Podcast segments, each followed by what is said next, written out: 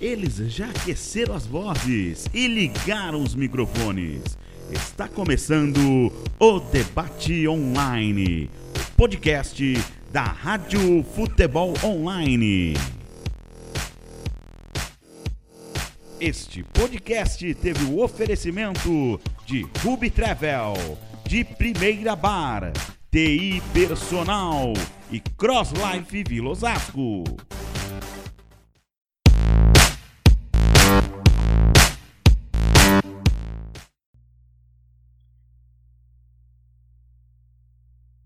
Começou o episódio 8 do podcast Debate Online, aqui pela Rádio Futebol Online. Estamos gravando nesta segunda-feira, depois da última rodada do Campeonato Paulista, antes dessa paralisação por conta do coronavírus. Vamos falar também, lógico, do, do coronavírus aqui nesse podcast, que atrapalhou praticamente todo o calendário do futebol brasileiro. Nesta gravação estarei com os meus amigos Leandro Bona, o Caio Vilela e também o Vinícius Anselmo para falar dos assuntos dessa última rodada do campeonato.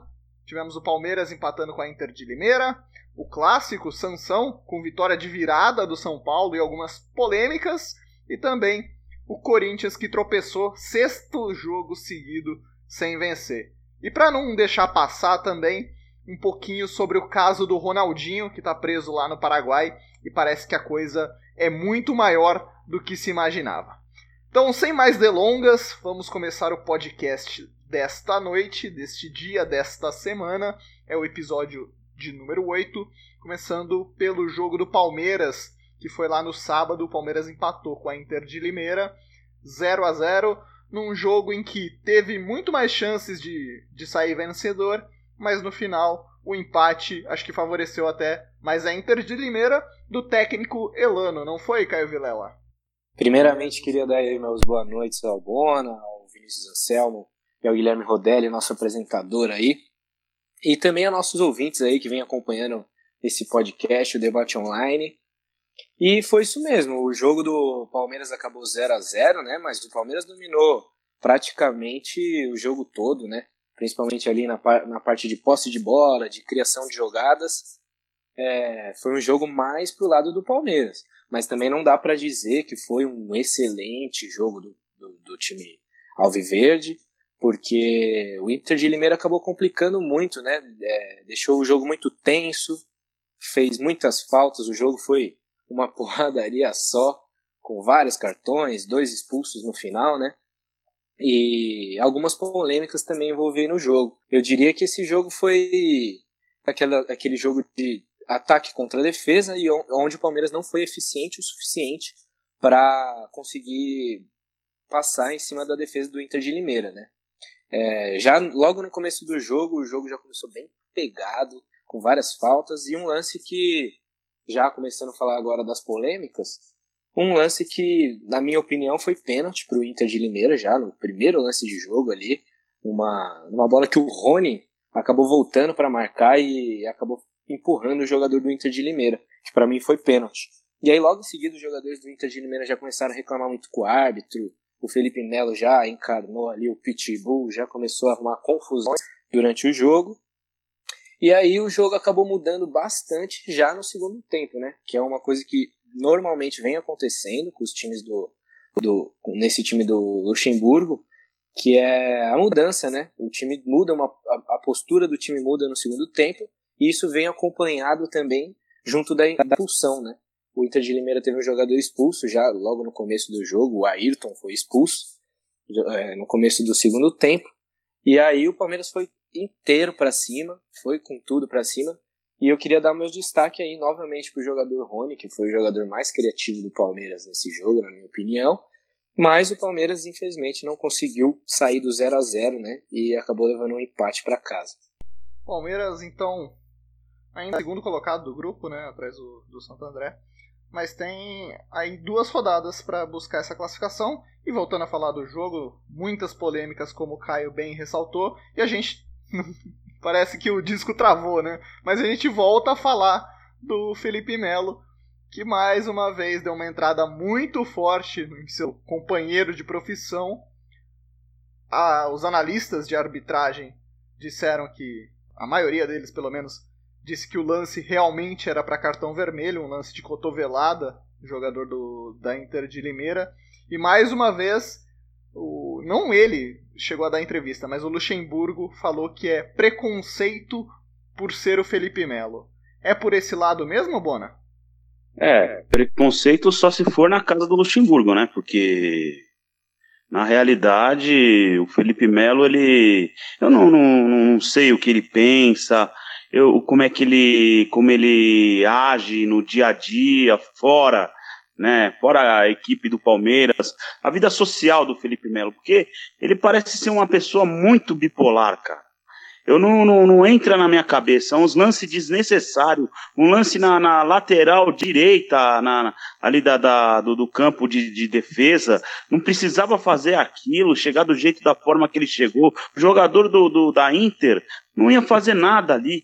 Eu acho que o Felipe Melo tem hora que tá branco na cabeça dele, ou realmente ele é um jogador muito maldoso. Né? Agora, o Luxemburgo, é claro que ele vai defender o jogador dele.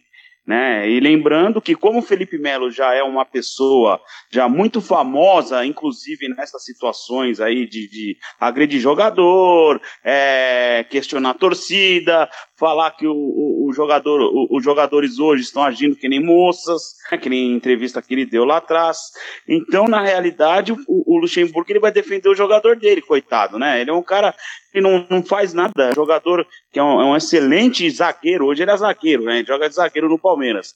Mas ele é um jogador que ele não é agressivo, ele não entra na maldade, nada. Até a, a, aos jogos anteriores, até Palmeiras e Santos, nós até comentamos uma jogada que ele que ele tirou uma, a bola e pegou o tornozelo do jogador do Santos, mas até então eu mesmo falei que não, não achei que o Felipe Melo foi na maldade, ele na, na, na, na sequência da jogada ele não tinha como tirar o pé, mas no jogo de ontem não tem como, não existe. Entendeu? Merecia expulsão, ele não foi expulso, o árbitro, na realidade, pipocou, né? Como o árbitro pipocou, você dá razão ao técnico do Palmeiras em defender o jogador dele conforme defendeu. É, eu queria também ressaltar um pouco da mata nesse jogo, né? Porque se você olhar no geral, ele errou em alguns lances decisivos é, durante o período dos 90 minutos. Tanto que eu achei pênalti. No, logo, como eu disse, no primeiro lance do jogo, eu achei que rolou um pênalti ali na defesa do Palmeiras sobre a Inter de Limeira, que mudaria completamente já logo no início do jogo. E também no começo do segundo tempo, né? Ele deixou de marcar um outro pênalti. Agora desse lado pro Palmeiras, ele deixou de marcar um pênalti no, no atacante Rony. É aquela discussão novamente, né? O Campeonato Paulista não tem VAR agora nessa fase de grupos. E aí, mais um jogo que, que o árbitro erra em lances decisivos, tanto na expulsão quanto na marcação dos pênaltis. É, o curioso desse caso do Felipe Melo é que, mais uma vez, ele dá a entrada forte e ele quer se sair como o inocente, o anjinho da situação, e a gente sabe que não é bem por aí. Bom, erros de arbitragem analisados, né? O Caio e o Bona concordam que a arbitragem também foi mal. Acredito que o Vinícius também vai falar a mesma coisa. Até por isso eu vou colocar uma questão até a mais pro, pro Vinícius responder. Apesar desses bons resultados do Palmeiras, mesmo a pontuação ali do, do Santo André, mas são quatro empates nesse Campeonato Paulista já, ainda não conseguiu vencer clássico. O Palmeiras poderia estar tá jogando mais, Vinícius? Ah, com certeza, Guilherme. Na minha opinião, o Palmeiras tem aí uma equipe ah, para poder render muito mais. Você até falou aí da, da pontuação do Palmeiras, né? No grupo é, que tem o Santo André como líder, né? Com 19 pontos. O Palmeiras logo na segunda colocação, também com 19. E o Novo Horizontino com 16 pontos. Aí em qualquer outro grupo, talvez é, fosse se classificar e talvez fique de fora desse grupo disputado que é o grupo B. Então, voltando a, a falar do elenco daqui do Palmeiras, se você pegar aqui, ó, é, o time que jogou ontem, né, o Everton, Marcos Rocha, Felipe Melo, Vitor Hugo, Matias Vinha, uh, Bruno Henrique, Ramires, Dudu, William, Luiz Adriano, Rony. É uma equipe muito forte, você também tem no banco aí jogadores em que podem entrar e dar conta do recado, que é no caso do Diogo Barbosa, Gabriel Menino também que vem é, numa crescente, o próprio Gustavo Scarpa. Então eu acho que o Palmeiras tem elenco aí para brigar uh, lá em cima, tá é, ali na zona de classificação desse Campeonato Paulista. Mas a gente vê aí, como você falou, quatro empates, não conseguiu vencer uh, nenhum clássico. E perto das outras equipes, né, das outras grandes equipes, uh, tem um elenco melhor e, e com certeza aí poderia render mais. É também algo que incomoda o técnico Vanderlei Luxemburgo, ele já chegou a falar sobre isso, só que ele demonstra ali um pouco de irritação quando é questionado é, sobre isso, né, porque isso é uma algo corriqueiro em que os repórteres ali na entrevista coletiva acabam é, indagando o técnico, mesmo porque sabem da capacidade do Palmeiras. E falando sobre o Felipe Melo e arbitragem, né, esse jogo teve nove cartões, então foi um jogo aí é, bem pegado e deixar um destaque também para o Elano, né, técnico da equipe de Mineira, que conseguiu é, entrar com a equipe do Palmeiras, embora jogando em casa, com um jogador a menos aí boa parte do segundo tempo, e conseguiu uma vitória é, contra a equipe do Corinthians. Então a Inter de Mineira aí é, talvez não se classifique, né? Eu acho que não dá mais a depender dos outros dois jogos, e, mas que vem fazendo um bom campeonato paulista, e ele mesmo citou ontem, esteve presente no programa de televisão, em que queria agradecer os patrocinadores, porque se não fossem eles, a equipe da Inter é, com certeza não teria é, como entrar no campeonato paulista. É, o Vinícius falou da classificação da Inter de Limeira. Pode até conseguir a classificação, mas acho bem difícil, né? Tem 11 pontos, são 5 a menos que o Mirassol. Ou seja, se o Mirassol empatar na próxima rodada, já acaba com as chances da Inter de Limeira. E falando em expulsão, tivemos expulsão também no clássico Sansão. O São Paulo conseguiu a virada para cima do Santos com dois gols do Pablo, que não vinha fazendo um bom campeonato, e depois da expulsão do Jobson, que chorou nas escadas do, do estádio. O é, que, que aconteceu nesse jogo, Bona? Conta pra gente direitinho. Bom, vamos lá. O jogo do São Paulo com o Santos, realmente o, o jogo no Morumbi sem torcida, né? Devido à situação do coronavírus. E na questão da imprensa também é, só poderia estar lá só a maior, né? De todas, né? Mas ninguém, né? Que tem os direitos de imagem, então na realidade, inclusive, eu iria fazer essa, ia fazer essa transmissão da partida e eu não pude fazer por causa da situação aí do coronavírus, que está realmente bombando fora aqui no Brasil, né? Fora na China, na Itália, enfim. E o jogo foi um jogo muito bom para a equipe do tricolor do Morumbi, né? A equipe do São Paulo é, começou em cima do Santos, né? Foi buscando o gol com Alexandre Pato, né? Vitor Bueno, enfim. Só que num contra-ataque bem armado da equipe Santista, a equipe Santista realmente numa uma triangulação que começou pelo lado esquerdo do campo de ataque do Santos, o Santos com o Sanches, com o Soteudo, e realmente o jogador Arthur fez o gol da equipe do, Santa, do Santos abrindo o placar aí no, no, no, jogo, e aí fazendo a equipe do São Paulo ainda tem, tendo que sair mais pro jogo, buscando aí um empate aí até a virada que realmente aconteceu. Mas o, o, o, problema maior aí foi o Jobson, né? O Jobson realmente ele foi muito infeliz, né? Numa jogada de meio de campo, né? Ali pelo círculo central, o Daniel Alves estava com a bola e acabou dando um, um chapéu no Jobson e o Jobson, para não perder viagem, ele simplesmente ele foi no nem no joelho foi, foi em cima, foi na coxa, deixou lá marcado lá estilo Wolverine, a, a perna do Daniel Alves, e acabou sendo expulso. Bom, aí a vida do Santos, né, mudou. O Santos que já não estava atacando muito, né, só tinha feito o gol. Realmente o São Paulo dominou amplamente a partida, né, no, no final do primeiro tempo ainda teve uma chance de cabeça, né, teve o Alexandre Pato que recebeu uma bola na, na esquerda batado também, né, mas não conseguiu fazer o gol. Bom, o Fernando Diniz ele foi muito inteligente, ele curta mais, né? No, no, segundo tempo, ele acabou tirando o, o, zagueiro Bruno Alves, né? E colocou o Pablo, né? Mais um atacante, então ele tirou o zagueiro e colocou um atacante e declarou que iria para cima do Santos. E realmente foi o que aconteceu. O São Paulo é, começou a atacar e logo aos sete minutos do segundo tempo, né? No, no, numa jogada, numa falta cobrada pelo, é, pelo Daniel Alves, né?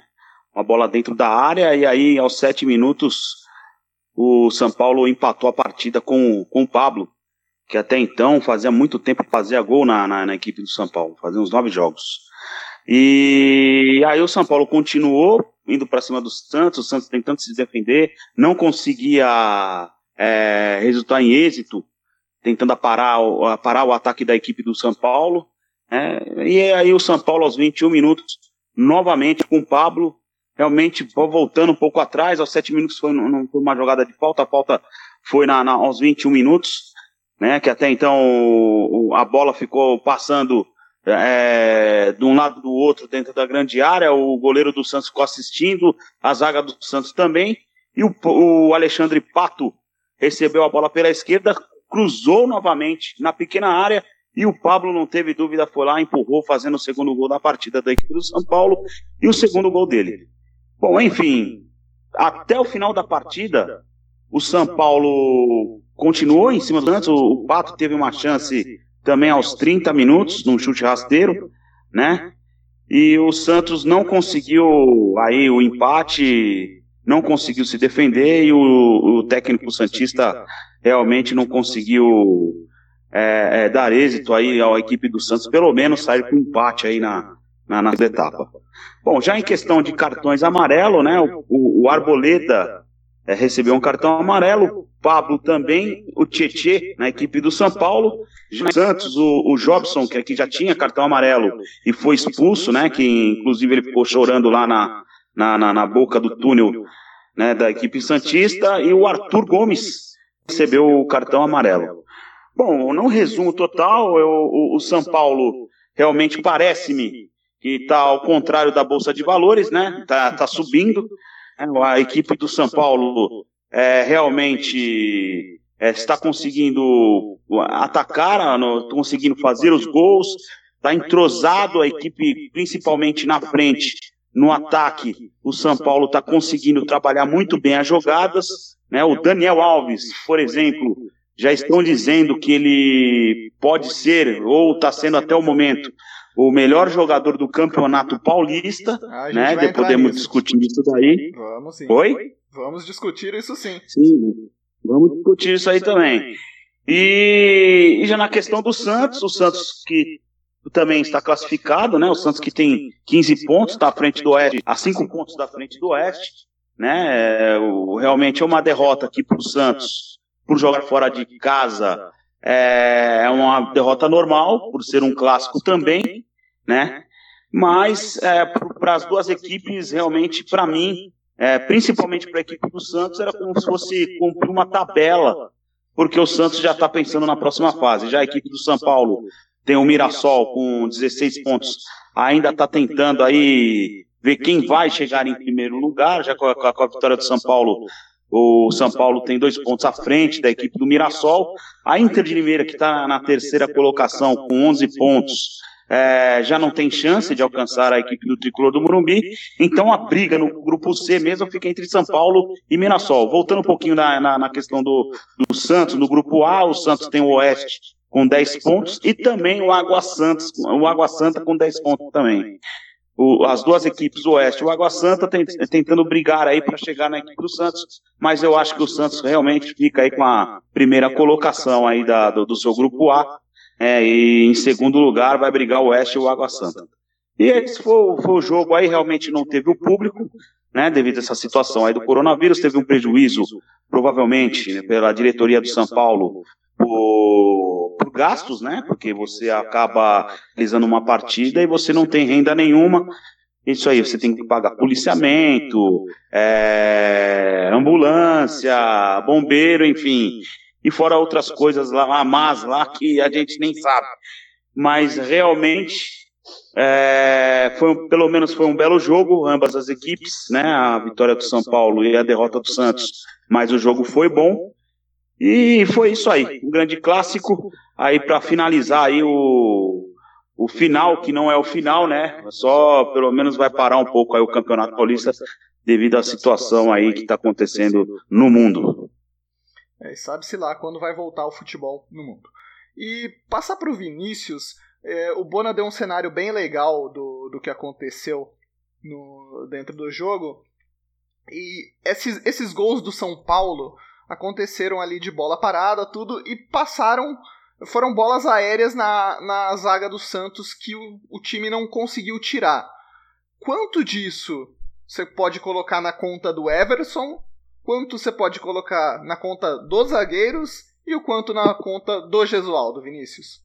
Então, é, eu acho assim, ó, antes da, de tomar os gols, né, o Santos estava jogando bem, é, conseguiu ali até abrir o placar com o Arthur Gomes, e aí numa infelicidade do, do Jobson, né, o volante, ele acabou sendo expulso. É, na minha forma de ver, foi, é, foi justa né, a expulsão do Jobson, e o Santos teve que é, se transformar ou tentar se transformar numa equipe é, com um jogador, no caso o Diego Pituca, para exercer essa função, já que o Alisson, que é outro volante, da mesma característica do Jobson, não pôde estar tá, é, atuando né, por conta de uma lesão, por isso o Jobson entrou na partida.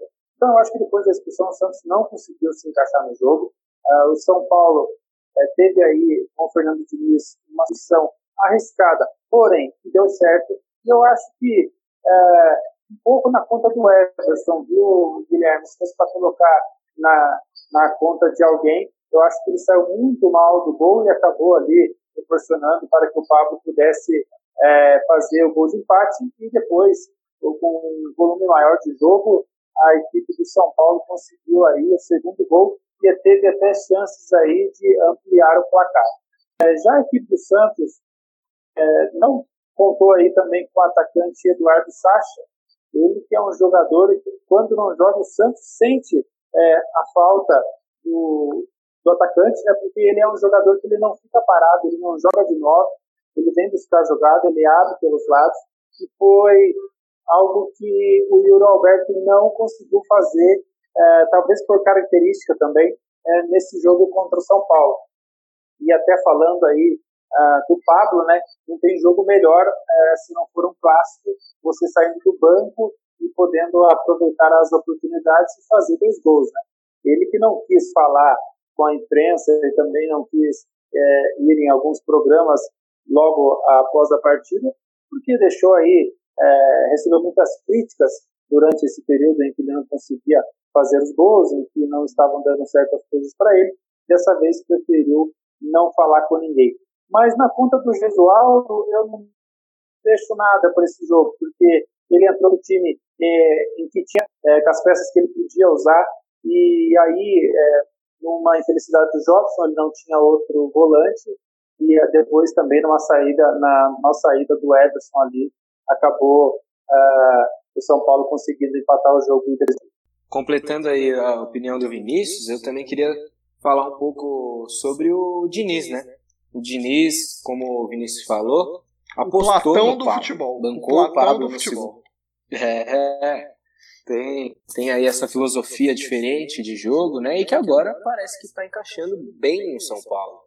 E é importante um técnico, um treinador, apostar nos jogadores, nas peças que tem. Apesar de não estar numa fase boa, ele apostou no Pablo, colocou o jogador, bancou o jogador para iniciar o segundo tempo, aproveitando que estava com um jogador a mais e foi para cima. Começa as coisas começam a dar certo, né?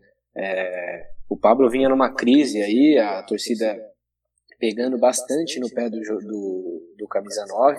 Realmente, o meu destaque vai para o Diniz, que bancou o Pablo agora, aí nesse tempo. E com dois gols dentro de um clássico, o jogador volta já mais confiante para as próximas partidas, treina melhor. É, a gente não sabe quando que vai ter mais algum jogo aí dentro, pode ser no Paulista ou na própria Libertadores que São Paulo está tá participando, mas com certeza o Pablo pode voltar mais leve, vai voltar mais concentrado e mais confiante para as próximas partidas. Pablo então desencantou em um jogo importantíssimo né, para o São Paulo, né, a afirmação do, de uma filosofia, de um trabalho do Diniz, que em partidas que não era eficiente, não marcava os gols, era muito criticado e aí passava muito pelo, pela análise resultadista, mas esse ano inteiro de 2020 o São Paulo acho que sempre jogou bem, sempre criou chances. Quando elas não entravam, né, faltava frieza para os atacantes, o resultado não vinha e a análise acabava sendo muito superficial, não valorizava tudo que aquilo que o São Paulo tinha feito dentro do jogo. E levantando o assunto que o Bona até trouxe pra gente aqui sobre o Daniel Alves. Tava numa mesa de, de bar comemorando aniversário de um amigo no sábado e o pessoal falando sobre isso mesmo, o Daniel Alves ser o melhor jogador do Campeonato Paulista até agora. Eu parei para pensar e realmente, gente, vocês conseguem ver algum jogador que tá jogando mais do que ele? Tem alguém para concorrer com ele, pelo menos? Olha, é, minha ele tem sido o melhor jogador e não necessariamente é aquele jogador que vai lá e vai fazer os gols. Ele também deixou alguns gols aí nesse campeonato paulista, mas é um jogador que articula muito bem a equipe, tá sabendo fazer uma função muito importante, que é um jogador de ligação, né? É um jogador que consegue vir buscar a bola já no campo de defesa, trazer para o campo de ataque e chegar junto lá na frente também para chutar no gol, para fazer o cruzamento. É um jogador que está dominando ali a posição de meio de campo, né? Que era uma, uma posição que a gente não conhecia tanto do Daniel Alves e ano passado era muito criticado por isso. E mais uma vez valorizar o Diniz, né? O Fernando Diniz apostou mais uma vez no Daniel Alves, óbvio que, é o, que era a estrela do time, né? O jogador principal da equipe de São Paulo, não tinha como queimar um jogador, mas que tem frutos bastante, tá rendendo bastante fruto para a equipe do São Paulo. É, eu só colocaria alguns outros jogadores também aí nessa disputa, né? Tem alguns jogadores aí do Santo André que estão disputando artilharia. E eu coloquei também o William Bigode do Palmeiras, que é um jogador que fez bastante gols e é bastante participativo. Mas, no meu ver, o Daniel Alves vence não só por fazer gols e ser participativo, mas pela importância que ele tem ao longo do jogo dos 90 minutos para a equipe de São Paulo. Muito bom. E para você, Bona, você coloca algum. Quem é o principal concorrente do Daniel Alves nesse título simbólico de melhor jogador do Campeonato Paulista? Bom, eu acho assim que o, o jogador que provavelmente ou teria que apertar o calo do Daniel Alves teria que ser o Dudu, né? E realmente é que o futebol ele como são 12 rodadas e cada rodada é uma história, né? Nós não podemos deixar o Dudu de lado, porque até então, se você colocar a quatro, quatro, quatro cinco rodadas atrás, o Dudu estava jogando muito. Não que o Dudu não esteja jogando, imagina. O, o Dudu tá jogando, o Dudu tá bem, mas eu acho que o Daniel, ele começou a evolução dele é, é um pouquinho mais para frente. Então eu acho que o Daniel Alves está junto com o Dudu, né? E é nas finais que nós vamos ver aonde que vai, quem vai jogar mais, se vai ser o Daniel ou o Dudu. Né? Lembrando muito bem, falou do William Bigode, que o William Bigode também é um outro jogador que está sendo muito decisivo. Tem um jogador do Bragantino, que ele é até artilheiro, esqueci o nome dele agora, Claudinho, mas também. Isso, exatamente. Ele também ele pode concorrer né, junto nessa daí mas eu, o, o, os dois jogadores, para mim, a, a, a, ser analisados aí nas, nas, na reta final, se realmente houver a reta final, seria o Daniel Alves e o Dudu. Perfeito. E para você, Vinícius, o Daniel Alves está na frente mesmo de todo mundo? Eu acho que sim. É, nesse momento do Campeonato Paulista, ele vem sendo aí o principal jogador não só do São Paulo, como do campeonato. Né? Ele consegue ali é fazer gols e assistência, e era isso que se esperava do Daniel Alves no ano passado, quando ele chegou na equipe de São Paulo. Todo mundo criou uma expectativa muito grande.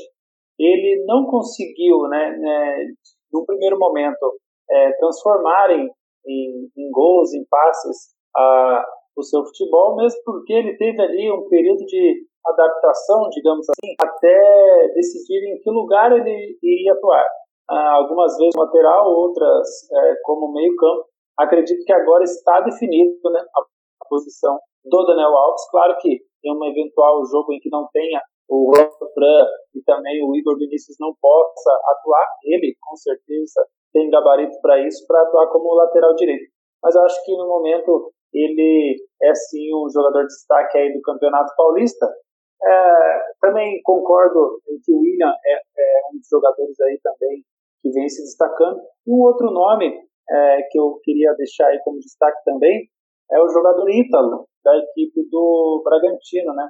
Ele que tem sete gols no campeonato, é artilheiro é, da competição no momento, um, um, gol a mais aí que o jogador William, também entra nessa briga aí é, por, por ser o jogador ou um dos melhores do Campeonato Paulista. Muito bom. Então o Daniel Alves é, foi convocado para a seleção como lateral direito, né? Bom lembrar isso. Sabe-se lá quando vai, vão jogar esses amistosos, mas a convocação do Tite teve o Daniel Alves como lateral direito. E agora, mudando de assunto, vamos falar do Corinthians, que mais uma vez tropeçou. Não vem bem no campeonato, os resultados do Thiago Nunes não estão dando certo. É, o pessoal do posse de bola do UOL hoje comentava também sobre, sobre como abalou o trabalho do Thiago Nunes essa desclassificação da Libertadores e esse empate com o Ituano na arena sem público, só com caixa de som lá fazendo som de torcida, foi um pouco decepcionante, mesmo para a torcida que não esteve lá, mas para a torcida no Brasil todo do Timão. O Corinthians corre o risco, inclusive até de rebaixamento para o Campeonato Paulista, que é uma coisa completamente maluca, mas também corre o risco de se classificar. Então, o Thiago Nunes, já nesse começo de ano, se encontra em mais uma decisão. O jogo de ontem realmente foi bem abaixo, não foi, Vinícius? Com certeza. E todo mundo esperava do Corinthians, né? Embora não todo mundo soubesse que não ia ter torcida uh, no estádio, até colocaram ali, né, o som uh, da torcida uh, atuando em outros jogos, mas a gente sabe que é, é difícil um time é, jogar na sua própria casa sem o apoio do torcedor. Mas também não serve culpa, né? Já que outras equipes aí é, venceram em casa sem a torcida, o próprio São Paulo venceu um clássico também com o Morumbi vazio. E eu acho o seguinte, o, o, Corinthians, é, na minha opinião, não não deve cair, tá? Porque eu vendo a tabela aqui, Botafogo tem nove pontos, é, oito pontos, desculpa, no grupo B, e no grupo A, Ponte Preta também com oito. A Ponte Preta que está jogando agora com o Guarani, nós vamos atualizar no final do podcast né, o resultado da partida, mas no momento eles estão empatando é, em 2 a 2 Eu falo aqui com 38 minutos do, do segundo tempo. O Guarani aí, portanto, vai soltinho, o que é ruim para o Corinthians aí em termos de classificação, porque no grupo D, por enquanto, fica assim. Bragantino com 17, o Guarani com esse empate indo a 14 pontos, o Corinthians com 11 e a Ferroviária também com 11. Lembrando que o Corinthians tem mais dois jogos nessa fase inicial do Campeonato Paulista, um clássico contra a equipe do Meiras, uh, jogando em casa, né, na Arena Corinthians. A gente não sabe a data ainda do jogo e também se poderá ter torcedores, né? Então tem que contar com mais esse agravante aí, o torcedor corintiano. E encerra a participação na primeira fase contra a equipe do Oeste, fora de casa. Só que o, o, curioso né, desse regulamento é que o Corinthians ele não depende só dele, porque ele pode vencer as duas partidas e o Guarani e o Bragantino eh, também pontuar e ele acabar ficando em terceiro lugar aí do grupo. E eu acho, né, por questão aí de pressão até do, do próprio presidente do Corinthians, né, o Andrés, vem sofrendo, que se uh, o Corinthians não se classificar para a próxima fase do Campeonato Paulista, a demissão do, do técnico Thiago Nunes pode ser aí uma carta em que o presidente vai usar, contando também é, que o Corinthians não conseguiu se classificar para a fase de grupos da Libertadores quando foi eliminado pelo Guarani do Paraguai. E a situação do Corinthians nesse momento, empate do Guarani com a Ponte, né, tá 2 a 2 o jogo por enquanto. Nesse caso, o Guarani vai abrir 3 pontos, 14 a 11, e o Corinthians poderia se classificar com uma vitória nesses últimos dois jogos, desde que o Guarani perdesse as duas e o Corinthians tirasse a diferença no saldo de gols, que hoje é de 5 para o Guarani e só 2 para o Corinthians. Agora, se o Corinthians vencer os dois jogos contra Palmeiras e contra o Oeste, tem que torcer para o Guarani não fazer mais de dois pontos, porque senão, mais uma vez, o critério de desempate vai ser o, o, o saldo de gols. Então, situação bem complicada para o time do Thiago Nunes. E, ô Bona, deixa eu te perguntar uma coisa. É, não teve torcida na Arena Corinthians, ele, eles colocaram caixas de som para, entre aspas, animar os atletas. É, você, como narrador, narrador aqui da Rádio Futebol Online, qual a diferença, primeiro para você como narrador, narrar um jogo sem a torcida no estádio, e o que você acha que o jogador passa dentro de campo? Bom, vamos por etapas, né? No meu caso, eu, eu fazendo a partida, narrando o jogo, sem a torcida, é como se você tivesse numa, uma, numa sala isolado, sem, sem ninguém e sem barulho de nada. É, é, é, não tem não tem emoção, né? Quando você, quando vou dar um exemplo na questão do próprio gol, quando sai o gol, que a torcida levanta, grita, que até sai no nosso, no nosso microfone, aí eu vou gritar, tá no caixote, vou fazer o gol. E quando não tem essa torcida, você que escuta pela rádio, o torcedor, ele vê a diferença. Porque você tem que passar uma emoção sem torcida que não tem. Não, não, não tem. A, a, a, eu acho que o Corinthians, na realidade, é, nessa parte de torcida virtual, até pela situação no geral do, do, do, do que está passando a equipe corintiana no campeonato, o Thiago Nunes que não está conseguindo resolver o problema do Corinthians em jogar bem, em fazer uma bela partida e convencer, foi para quê? Para passar para os jogadores que a torcida estava lá, mesmo não estando, e tentar motivar de alguma forma para os jogadores jogar alguma coisa. Só que, enfim, não conseguiu, não deu certo. Né? O Corinthians, para variar, foi mal. E voltando um pouquinho na questão do técnico corintiano, eu fui na para Novo Horizonte, até no, no, no, na semana passada eu não tive como participar do programa, mas é, o Thiago Nunes eu não sei o que, que ele está tomando ou, ou ele acha que o, o, os jornalistas, o, os torcedores, eles não entendem de futebol, porque o que parece-me que ele que ele fala de, de uma forma, ele fala muito bem, inclusive, mas ele fala de uma forma que parece que ninguém entende. Ele falou que, o, que o, lá em Novo Horizonte que, o, que a equipe não jogou bem porque teve duas partidas pre, preliminar lá na, na, na no, estádio do Novo Horizonte e no Novo Horizontino e também porque molharam o campo. Aí você entra dentro do campo, eu que estava no campo, você olhando o gramado feito, né? Aí agora, nesse jogo contra o contra o Ituano, ele falou que o Ituano, o jogador que fez o gol é, é, do Ituano, que se eu não me engano, qual que é o nome dele? É o Bruno Lopes, que ele foi cruzar a bola e realmente, infelizmente, para Icotiano ele pegou bem na bola e fez um golaço que para mim então, até então foi falha do Cássio. Não, ele falou: "Ah, não, porque foi uma bola que veio lá da lua e realmente coisas que não acontecem. Tá, beleza, legal, mas e o seu time? Tá, tomou o gol, mas não teve condições de reverter. Uma equipe que não tá conseguindo jogar. É, na minha opinião, o Bocelli, que, que, que até até um, um tempo atrás estava sendo um bom jogador, estava fazendo até os gols.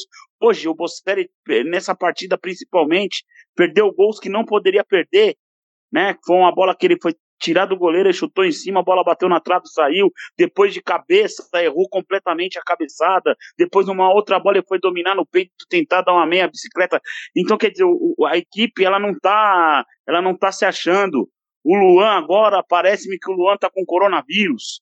Então, quer dizer, é, é, é, é complicado. E aí a Federação Paulista põe uma partida é, para fazer sem torcida, com, to com todos esses problemas que a equipe está, e aí entra num prejuízo de 77 mil reais, né, o clube, porque você tem que pagar. Foi o que aconteceu com o São Paulo. Só que o São Paulo não tinha esses números. No Corinthians eu tenho. Aí, ó, é um prejuízo de 77 mil. 17.300 da Companhia de Energia de, de Energia e também a parte da CT 5.800 com bilheteiros, né, não sei porquê, 5.100 com segurança privada, policiamento, e assim vai. Ambulância, e no final deu só isso aí, 77 mil, e deixou de arrecadar um milhão, né? da, na, da torcida porque o jogo foi feito sem, sem público.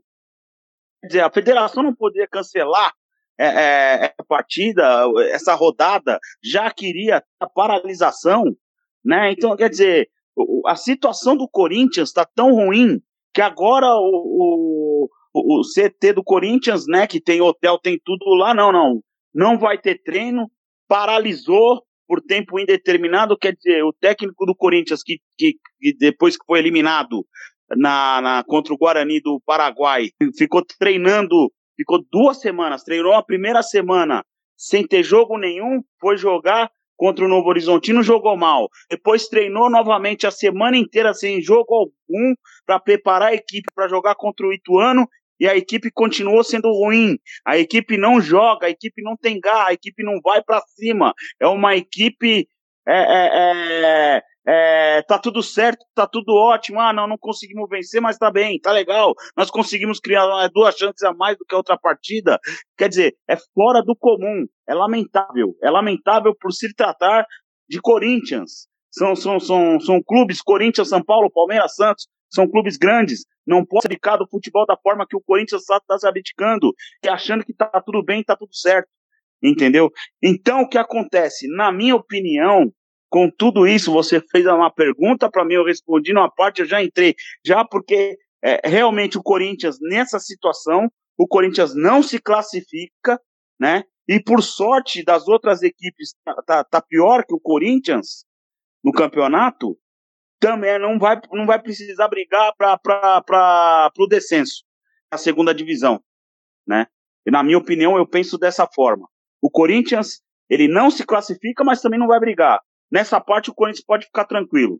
Mas ficar para a próxima fase com esse futebol, é melhor nem se classificar, porque você vai pegar uma equipe do, é, do RB Bragantino, que está praticamente voando, vai se classificar para perder, porque com esse futebol não ganha, não tem condições. E o Thiago Nunes também, para finalizar, não continua no Corinthians. Não tem como segurar o Thiago Nunes, porque é ano de eleição no clube, né? E além de ser ano de eleição, está fervendo o Parque São Jorge, porque todo mundo quer tirar o Sanches. O Sanches está se virando não sei como lá, né? E realmente, para mim, é muito difícil o corintiano se manter no Parque São Jorge. Guilherme. Já, já começou complicadíssimo para o Corinthians, né, Vinícius?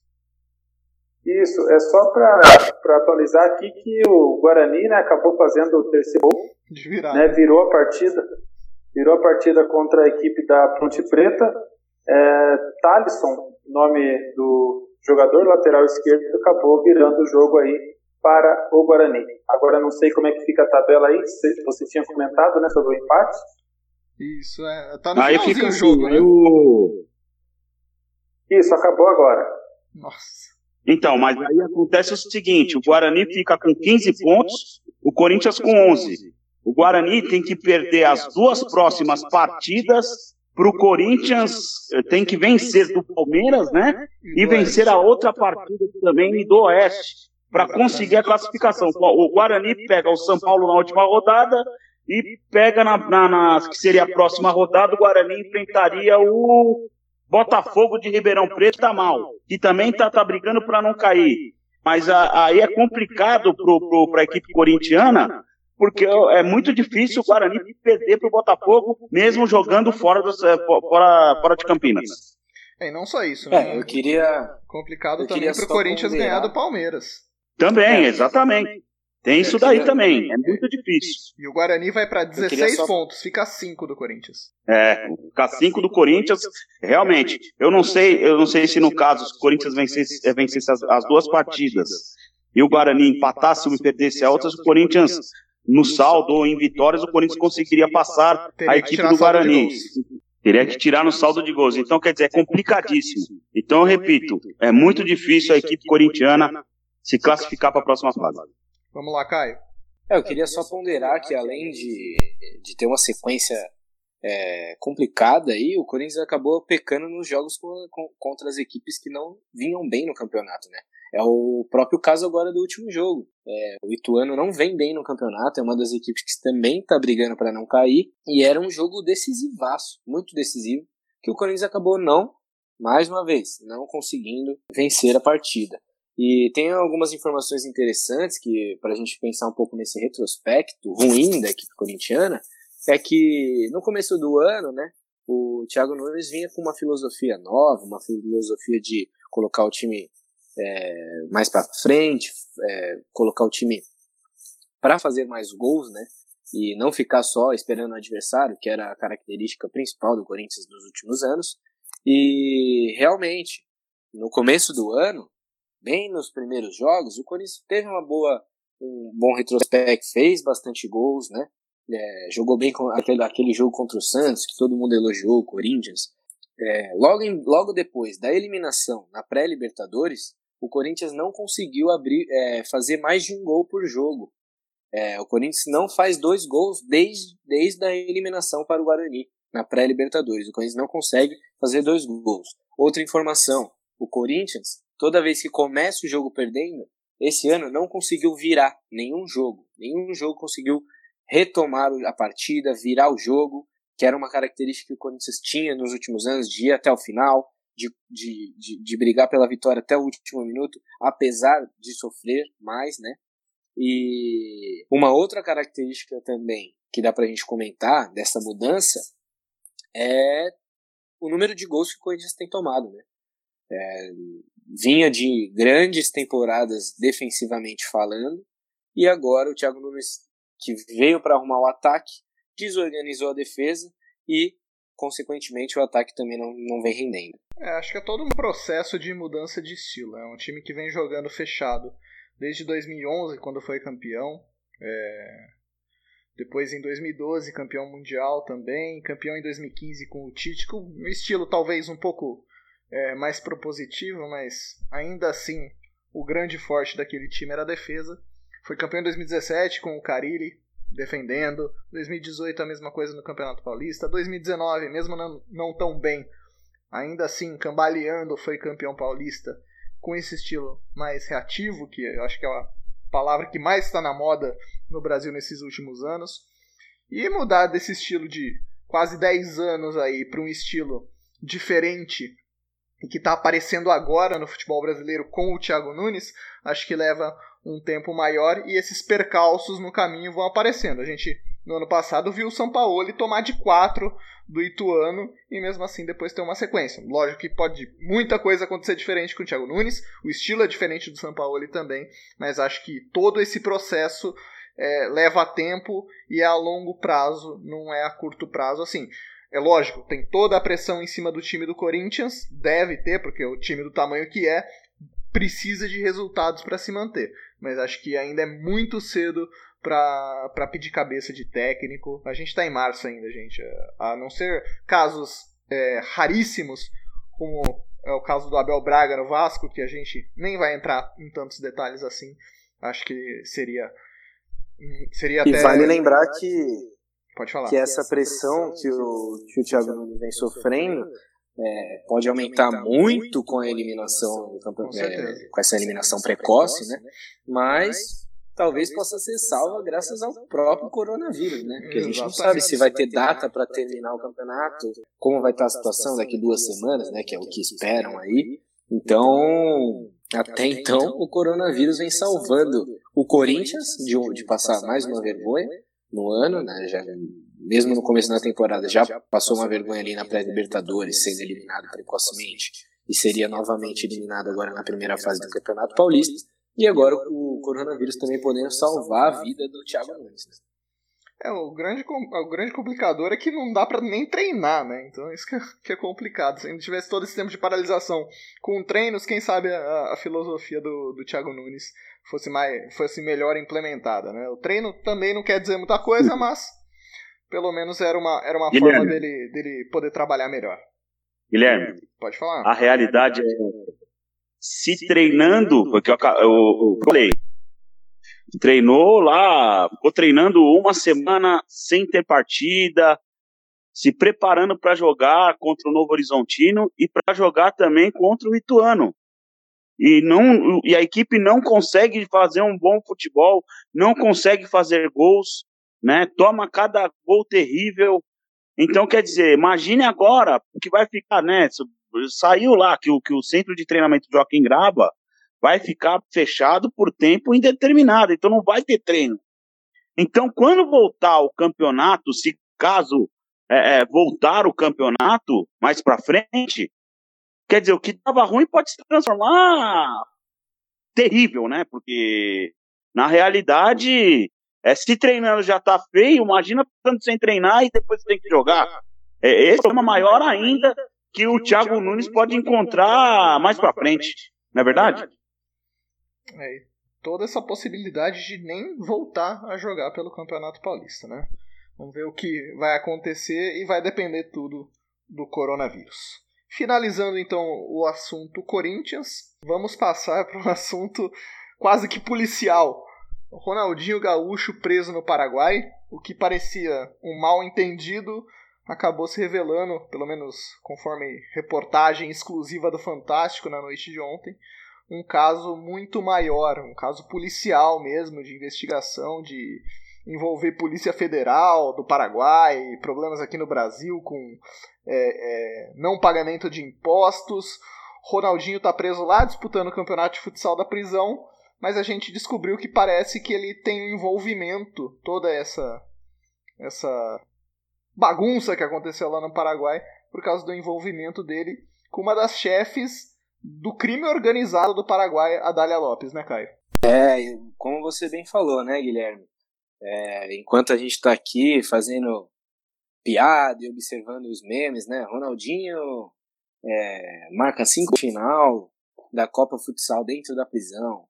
Mas na realidade é um assunto bem sério. Ô Caio, Caio só pra, só pra não deixar uhum. passar, é, o Ronaldinho nesse campeonato da prisão, ele não pode fazer o gol. Ele pode dar assistência, mas ele não pode fazer gol. Essas são as regras. então, é, cara, tem até regra agora. Mas é um caso bem sério, né? É um caso bem sério, é um caso, como você falou, um caso que envolve investigação, envolve polícia e chocou o mundo inteiro, né? É um caso que chocou o mundo inteiro. O Ronaldinho, é, a princípio, ia com seu irmão Assis é, para o Paraguai para fazer uma viagem, a princípio, de turismo e provavelmente de, agora, sabendo das novas informações de negócios, né? E o Ronaldinho foi pego pela Polícia Federal do Paraguai, já lá, já lá em terras paraguaias, é, com o passaporte e com uma com um RG paraguaio falso, né?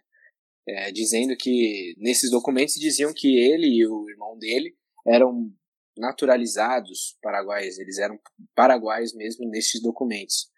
E aí começou né, uma investigação, já isso já faz 10 dias, o Ronaldinho está preso né, lá no Paraguai, e Dentro dessas investigações, o Ronaldinho e o seu irmão deram alguns depoimentos e tal.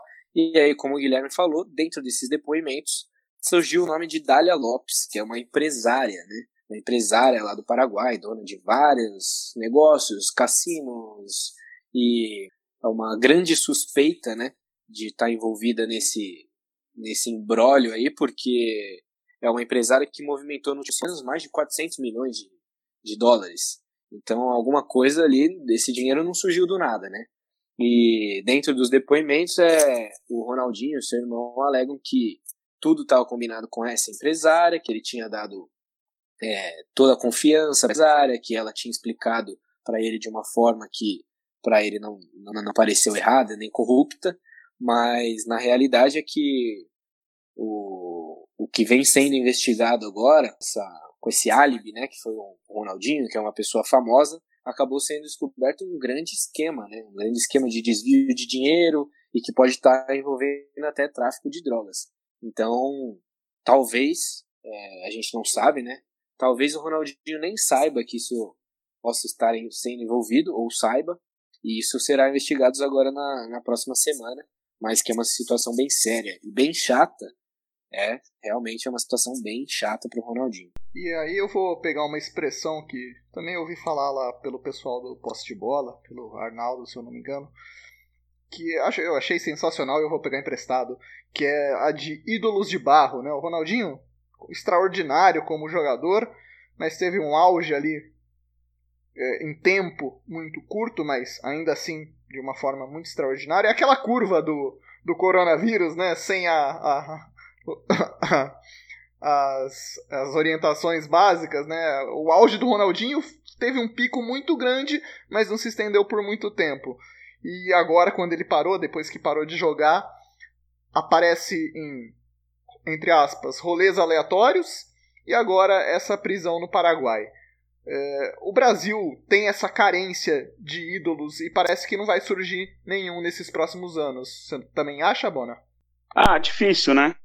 É, é, o maior ídolo que hoje poderia nos representar muito bem era o Neymar, né? Mas também é um outro garoto problema, né? Os rebeldes, né? Não tem como.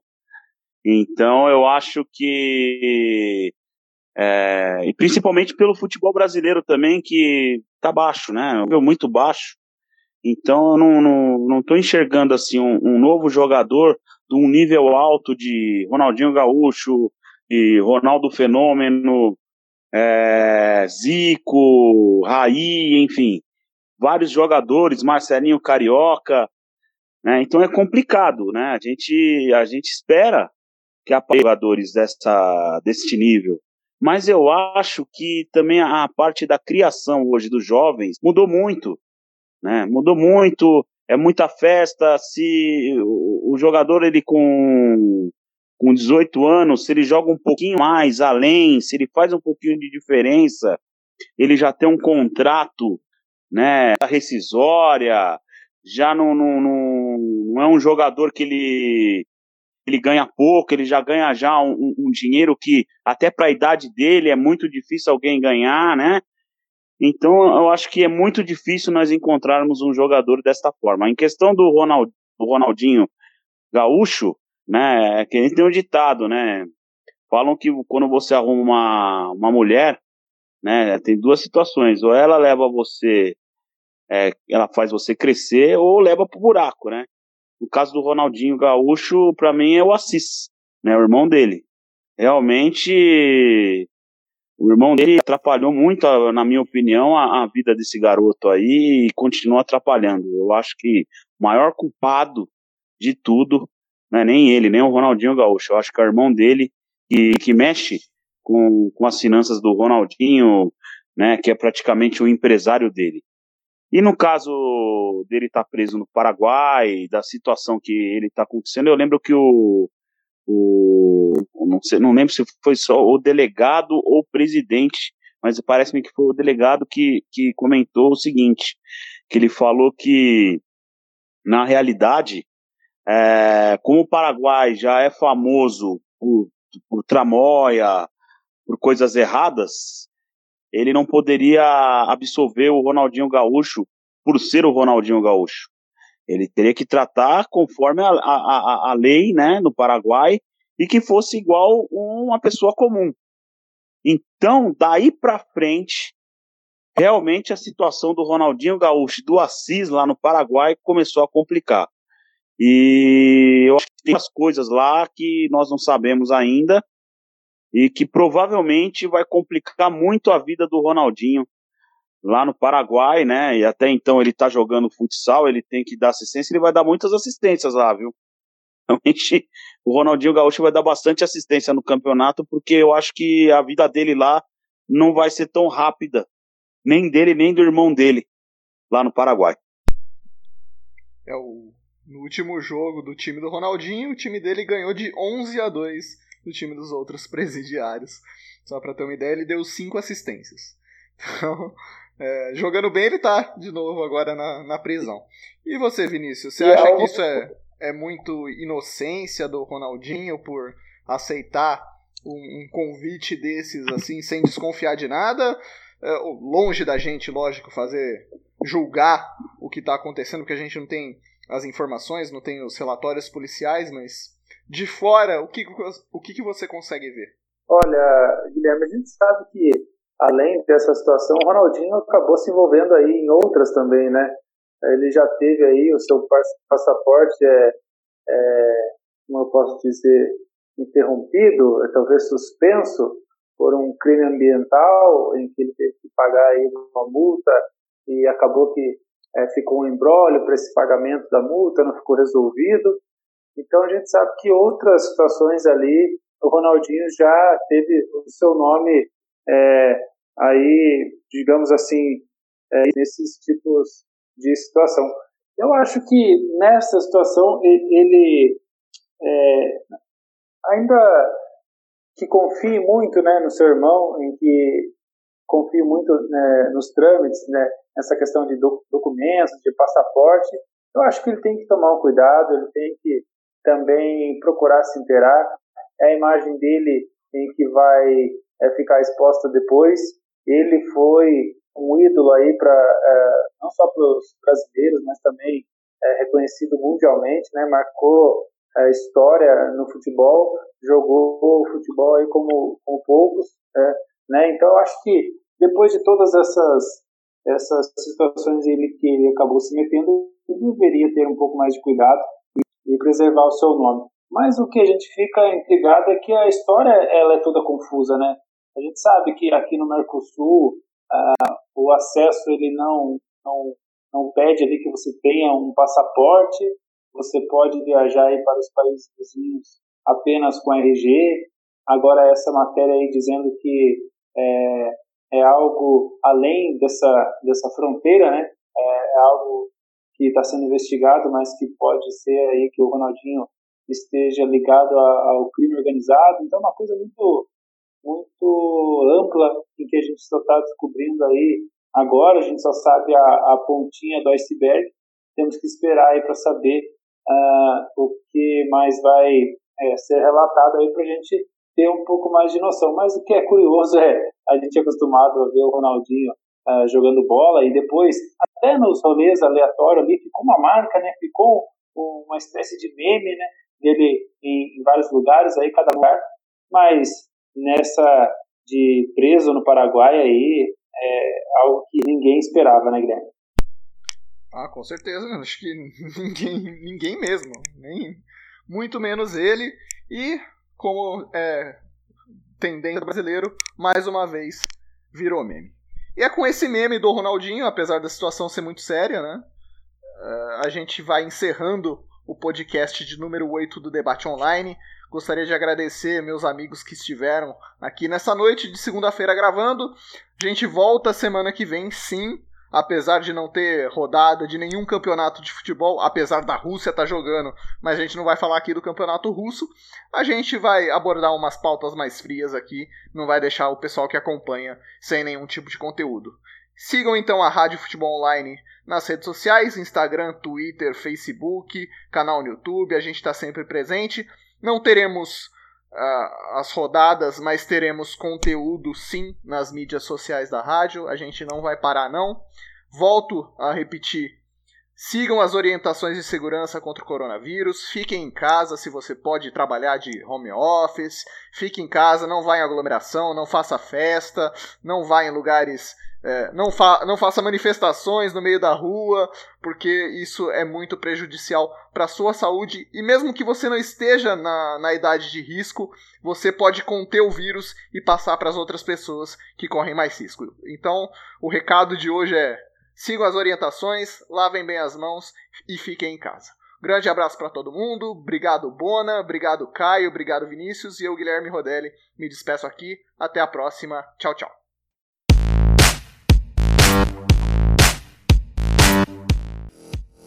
Este podcast teve o oferecimento de Ruby Travel, de Primeira Bar, TI Personal e Cross Life Vila Osasco.